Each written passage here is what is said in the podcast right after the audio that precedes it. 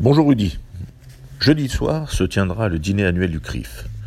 Ce rendez-vous incontournable entre la communauté juive organisée et les pouvoirs publics.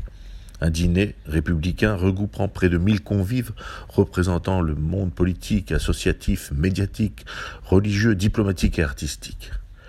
Un dîner qui se veut un lieu d'échange entre les citoyens juifs français dans leur diversité et le président de la République. Comme tout ce qui réussit, ce dîner a ses détracteurs. Ceux qui refusent le dialogue, ceux qui ne s'estiment pas représentés, et ceux qui n'y ont pas leur place à cause de leur prise de position extrémiste, raciste ou antisioniste. Comme on ne peut pas plaire à tout le monde, ce dîner attire des critiques, voire même des réactions haineuses. Mais n'est-ce pas le signe de sa réussite? Force est de constater que d'autres communautés s'en sont inspirées et organisent elles aussi des dîners républicains afin de pouvoir se faire entendre et échanger avec les dirigeants de notre pays.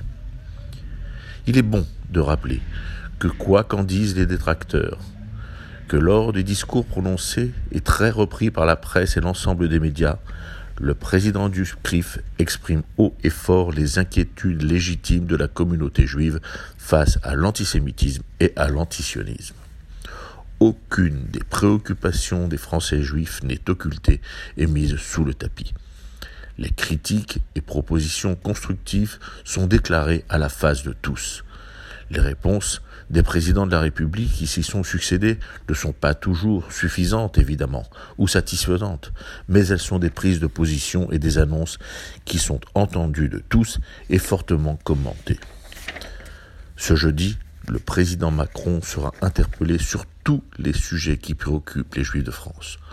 Aucun ne sera évité l'augmentation des actes antisémites qui atteignent des sommets, la justice et ses ratés, voire ses échecs, tels que celui de l'affaire Sarah Alini, la diplomatie française avec les votes honteux et aberrants de la France lors des attaques odieuses contre Israël, la lutte contre le boycott d'Israël, officiellement interdit en France mais qui s'exprime librement, sera lui aussi évoqué, et ce, en présence même de certains dirigeants politiques qui le soutiennent ou tout au moins ne le condamnent pas.